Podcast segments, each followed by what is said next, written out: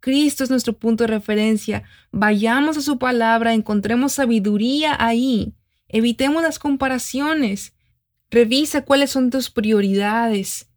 Revisa que tu corazón esté realmente alineado al corazón de Cristo. Este es el podcast de Joven Verdadera.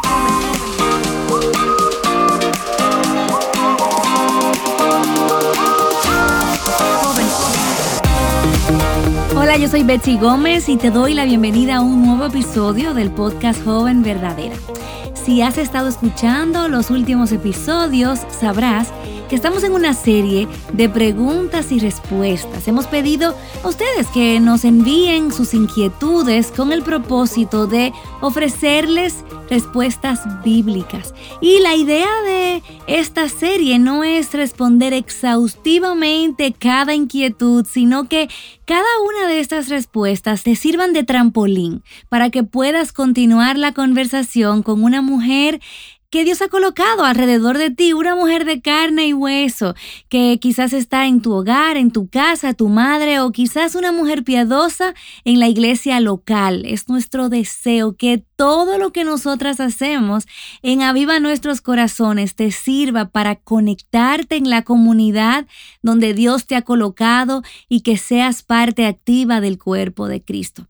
Y bueno, un tema común entre las preguntas que recibimos de ustedes es acerca de la vanidad. ¿Qué tanto me puedo arreglar? ¿Está bien que use tal o cual cosa? Y a veces nos perdemos en este tema de la vanidad. Y precisamente de ese tema estuve conversando con mis amadas hermanas Yamel de Jaramillo y Mónica Valadez en el videocast de Aviva Nuestros Corazones arraigadas el pasado viernes. Así que te invito a que vayas a ver esto en nuestro canal de YouTube Aviva Nuestros Corazones. Y como la vanidad es un tema que siempre está presente en sus preguntas, en sus inquietudes, quise invitar una vez más al podcast a Mónica para que ella venga a traernos sabiduría bíblica y que ella pueda responder a la pregunta, ¿cómo puedo saber si soy vanidosa? ¿Cómo puedo identificar la vanidad en mi corazón? A lo mejor pienses, ah, no, ese no es un tema para mí. A lo mejor yo no realmente no lucho con ese pecado. Déjame decirte que tienes que escuchar este episodio. Tienes que escuchar lo que Mónica va a decir porque te darás cuenta que luchas más con la vanidad de lo que probablemente eres capaz de reconocer o quizás capaz de confesar. Es mi caso, en la medida en la que estudiábamos acerca de este tema, me di cuenta que esta es una lucha mayor de la que pensaba. Así que abre tus oídos para lo que Mónica te va a compartir. Hola Betsy, hola chicas, ¿cómo están? Estoy muy feliz de estar con ustedes otra vez. Me da mucho gusto saludarlas a la distancia. Estaba pensando que la última vez que estuve por aquí fue no hace mucho tiempo, en la temporada de Navidad, pero ya son casi tres meses. ¿En qué momento pasaron tres meses de este año? Bueno, sí, efectivamente el día de hoy vamos a estar contestando esta pregunta de cómo saber si somos vanidosas, pero antes de contestarla, quiero decirles que cuando estaba pensando y preparando este tema para el videocast que les menciona Betsy, yo no estaba muy convencida que podía decir mucho al respecto porque nunca me he considerado una persona muy vanidosa. ¿Y saben qué? Me di cuenta que la vanidad puede ser vista desde diferentes ángulos. Así que terminé admitiendo que soy más vanidosa de lo que pensaba y de lo que me gustaría admitir. Em, así que, para entrar en materia, quisiera comenzar compartiendo con ustedes cuál es la definición de vanidad. Vanidad es algo que nos indica vacío, algo que no tiene valor. Algo vano es algo hueco, infructuoso, poco durable, sin efecto. Y en el sentido de amor a la belleza, es una actitud de arrogancia, un orgullo inflado de la apariencia propia. Y de hecho, pensando en estas definiciones, me lleva a recordar que la vanidad también no es exclusiva de lo que elegimos para vestir o los accesorios que usamos. También hay vanidad en el conocimiento que decimos tener, las posesiones, una conducta recta o intachable que presumimos demostrar. Entonces la vanidad se demuestra de diferentes ángulos. Y bueno, pero ¿por qué es malo ser vanidoso? ¿Esto es un pecado o por qué hablamos de, de la vanidad? Bueno, la vanidad al fin de cuentas es un pecado porque se centra en nosotras mismas y en lo que queremos lucir. Y cuando somos el centro, siempre termina mal. Cuando nosotros queremos tener la atención sobre nosotras, estamos haciendo algo que va en contra de lo que la Biblia nos dice. Porque como hijas de Dios somos llamadas a apuntar a Cristo y apuntar al Evangelio en todo tiempo, no apuntarnos a nosotras mismas, no apuntar la atención hacia nosotras.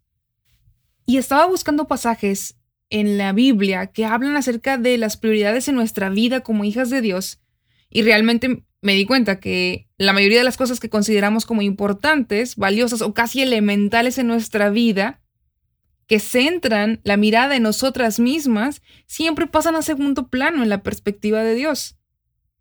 Por ejemplo, Mateo 6:33 nos dice, busquen primeramente el reino de Dios y su justicia. ¿Qué nos dice Mateo 22 del 37 al 39? Amarás al Señor tu Dios con todo tu corazón y con toda tu alma y con toda tu mente. Este es el primero y grande mandamiento. Y el segundo es semejante. Amarás a tu prójimo como a ti mismo. Así que en el videocast eh, de la semana pasada, Betsy nos decía que inclusive la vanidad, puesto que te lleva a estar centrada en ti misma, no te permite servir a otros. Es por eso que este pasaje de Mateo 22 dice, amarás al Señor tu Dios y amarás a tu prójimo como a ti mismo. Entonces ya vimos qué es la vanidad, ya vimos que es algo pecaminoso y ahora vamos a ver en qué áreas estamos luchando con la vanidad. Hay una autora que se llama Martha Peace y en su libro que se titula Damsel in Distress nos habla de algunas de estas señales o banderas rojas que nos indican sobre la vanidad que tenemos. La primera bandera roja es que estás preocupada en exceso por cómo luces. Te fijas en cada detalle y arruga, te preguntas frecuentemente sobre lo que otros piensan y dicen de cómo luces.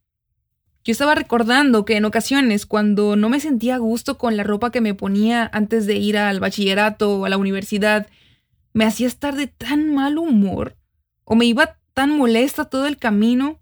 Mi día casi siempre se arruinaba porque no encontraba la blusa que buscaba o porque no estaba limpia. No sé si les ha pasado que prefieren llegar tarde a clase o a la iglesia antes que llegar con algunas arrugas o algo desalineado.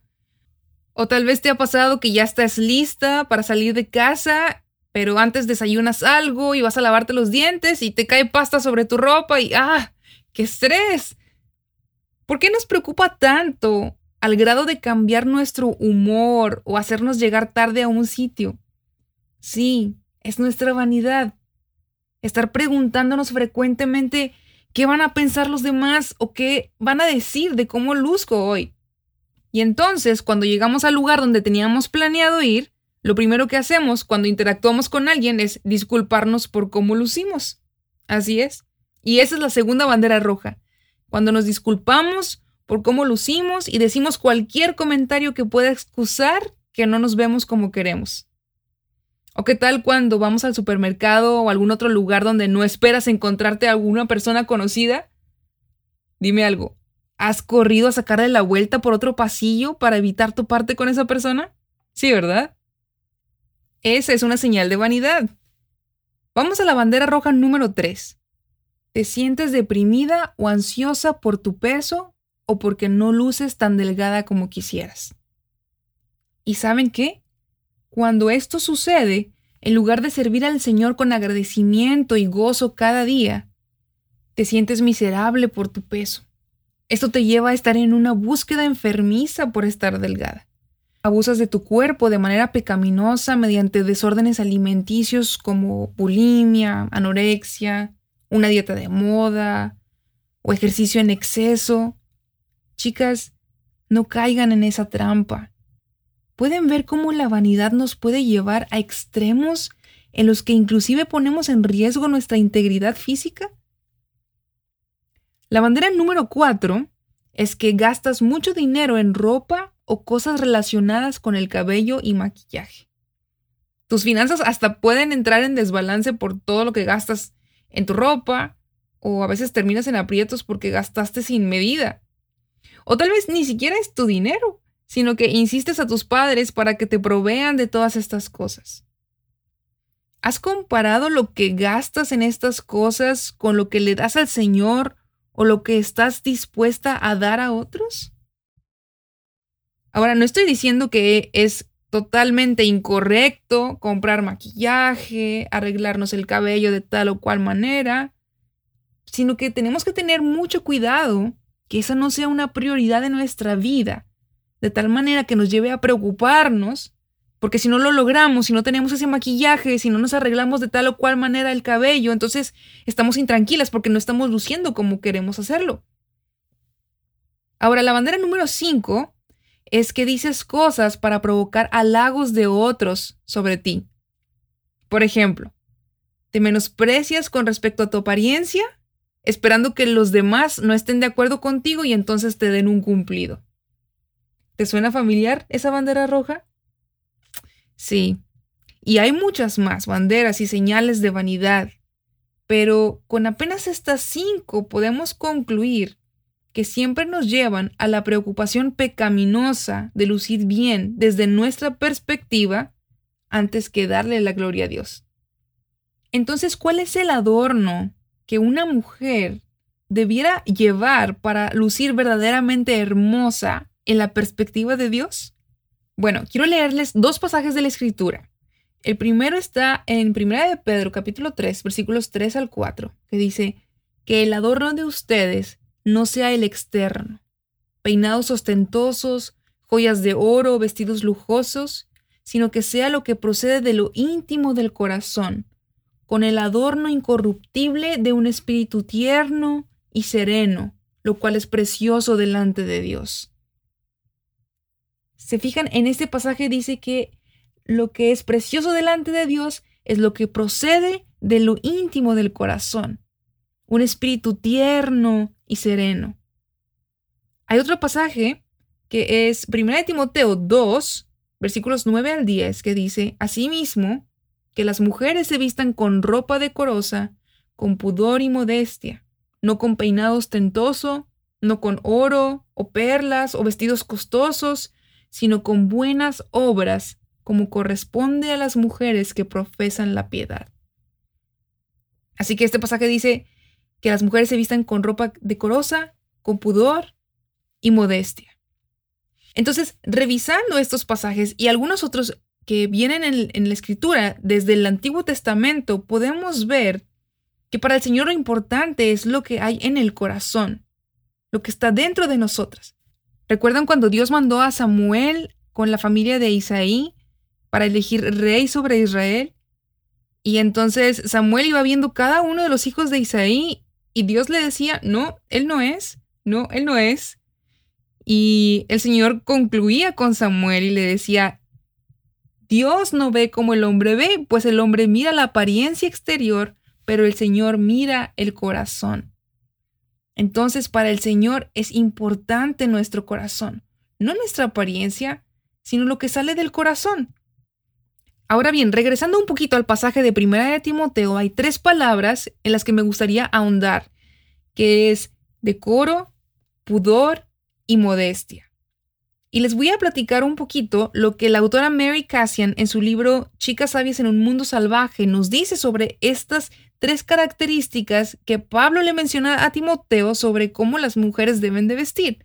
Y es bien interesante porque la palabra decoroso viene de un término griego que es cosmio, que significa poner en orden, que es lo opuesto al caos, algo que es adecuado o correcto, que es congruente y coherente. ¿Qué quiere decir?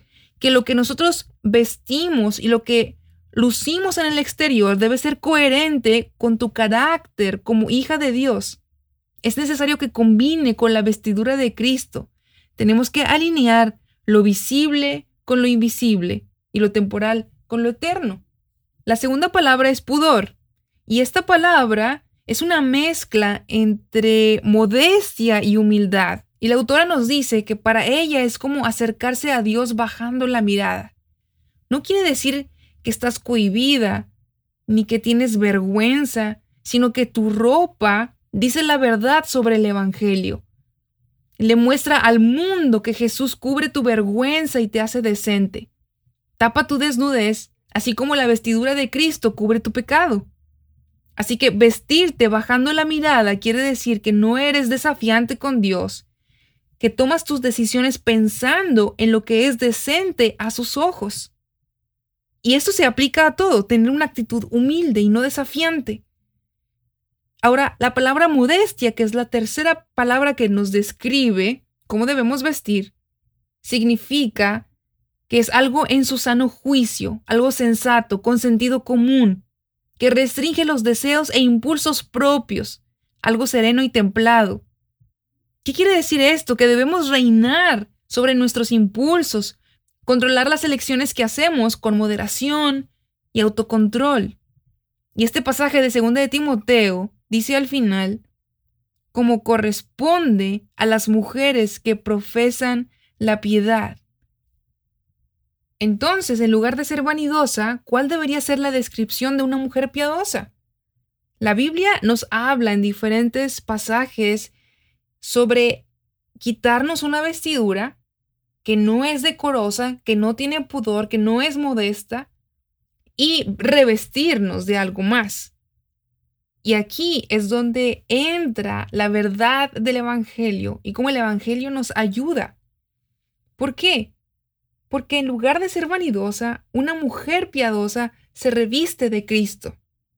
Dice Colosenses 3:12, por lo tanto, como escogidos de Dios, santos y amados, revístanse de afecto entrañable y de bondad, humildad, amabilidad y paciencia.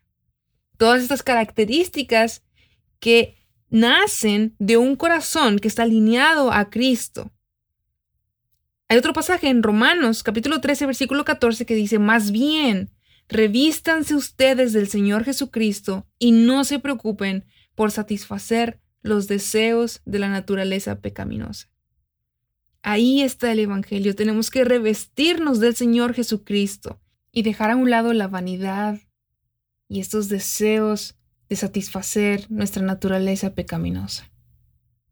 Tal vez a este punto tú te estás preguntando, bueno, yo no sé si puedo hacer un balance porque la belleza es algo que el Señor nos ha regalado, pero ¿cómo hago para poder tener un balance y que no me lleve hacia la vanidad?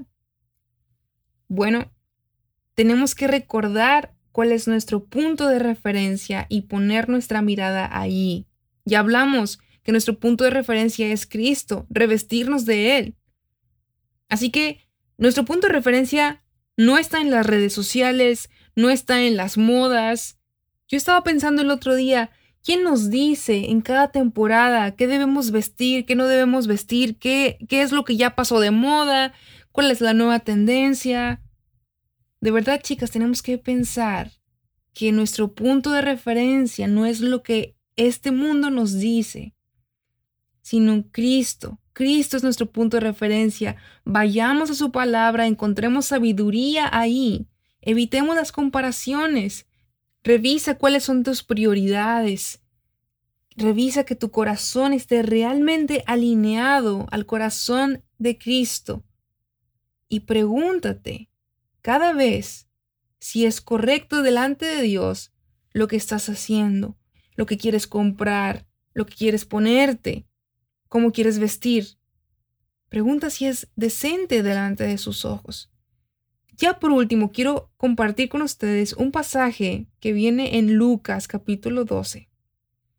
Este pasaje es hermoso porque nos habla de cómo el Señor tiene cuidado de nosotros, pero aplica en este tema también, porque dice el versículo 22 del capítulo 12 de Lucas, a sus discípulos Jesús les dijo, por eso les digo que no se preocupen por su vida, qué comerán, ni por su cuerpo, qué vestirán, porque la vida es más que el alimento y el cuerpo más que la ropa. Consideren los cuervos que ni siembran ni ciegan, no tienen bodega ni granero, y sin embargo Dios los alimenta. ¿Cuánto más valen ustedes que las aves? ¿Quién de ustedes, por ansioso que esté, puede añadir una hora al curso de su vida? Si ustedes, pues, no pueden hacer algo tan pequeño, ¿por qué se preocupan por lo demás? Consideren los lirios, cómo crecen, no trabajan ni hilan, pero les digo que ni Salomón en toda su gloria se vistió como uno de estos. Y si Dios viste así la hierba del campo, que hoy es y mañana es echada al horno, ¿cuánto más hará por ustedes, hombres de poca fe?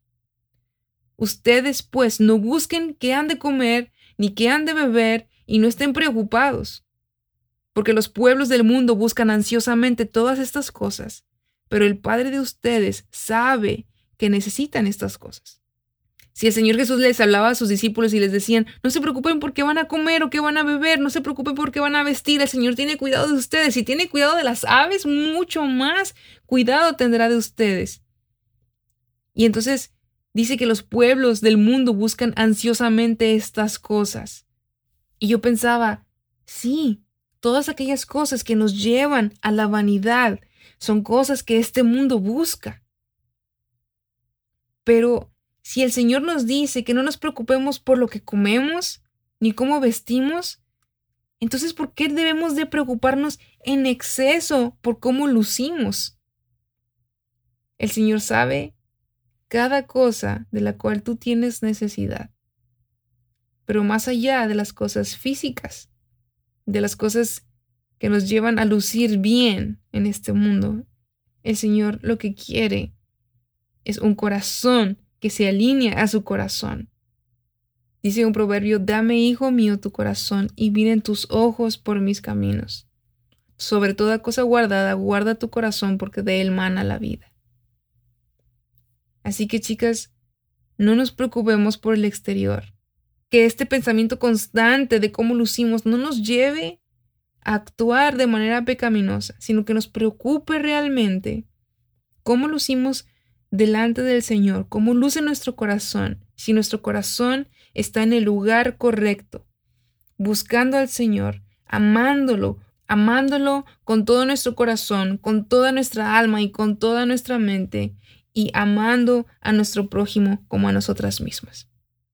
Algo que me encanta de la palabra de Dios es que no solamente nos muestra nuestra terrible condición y nuestro pecado, no solamente produce en nosotras el arrepentimiento, sino que nos muestra la maravillosa gracia de Dios que está ahí disponible para nosotras. Así que te animo a que no pases a la próxima actividad.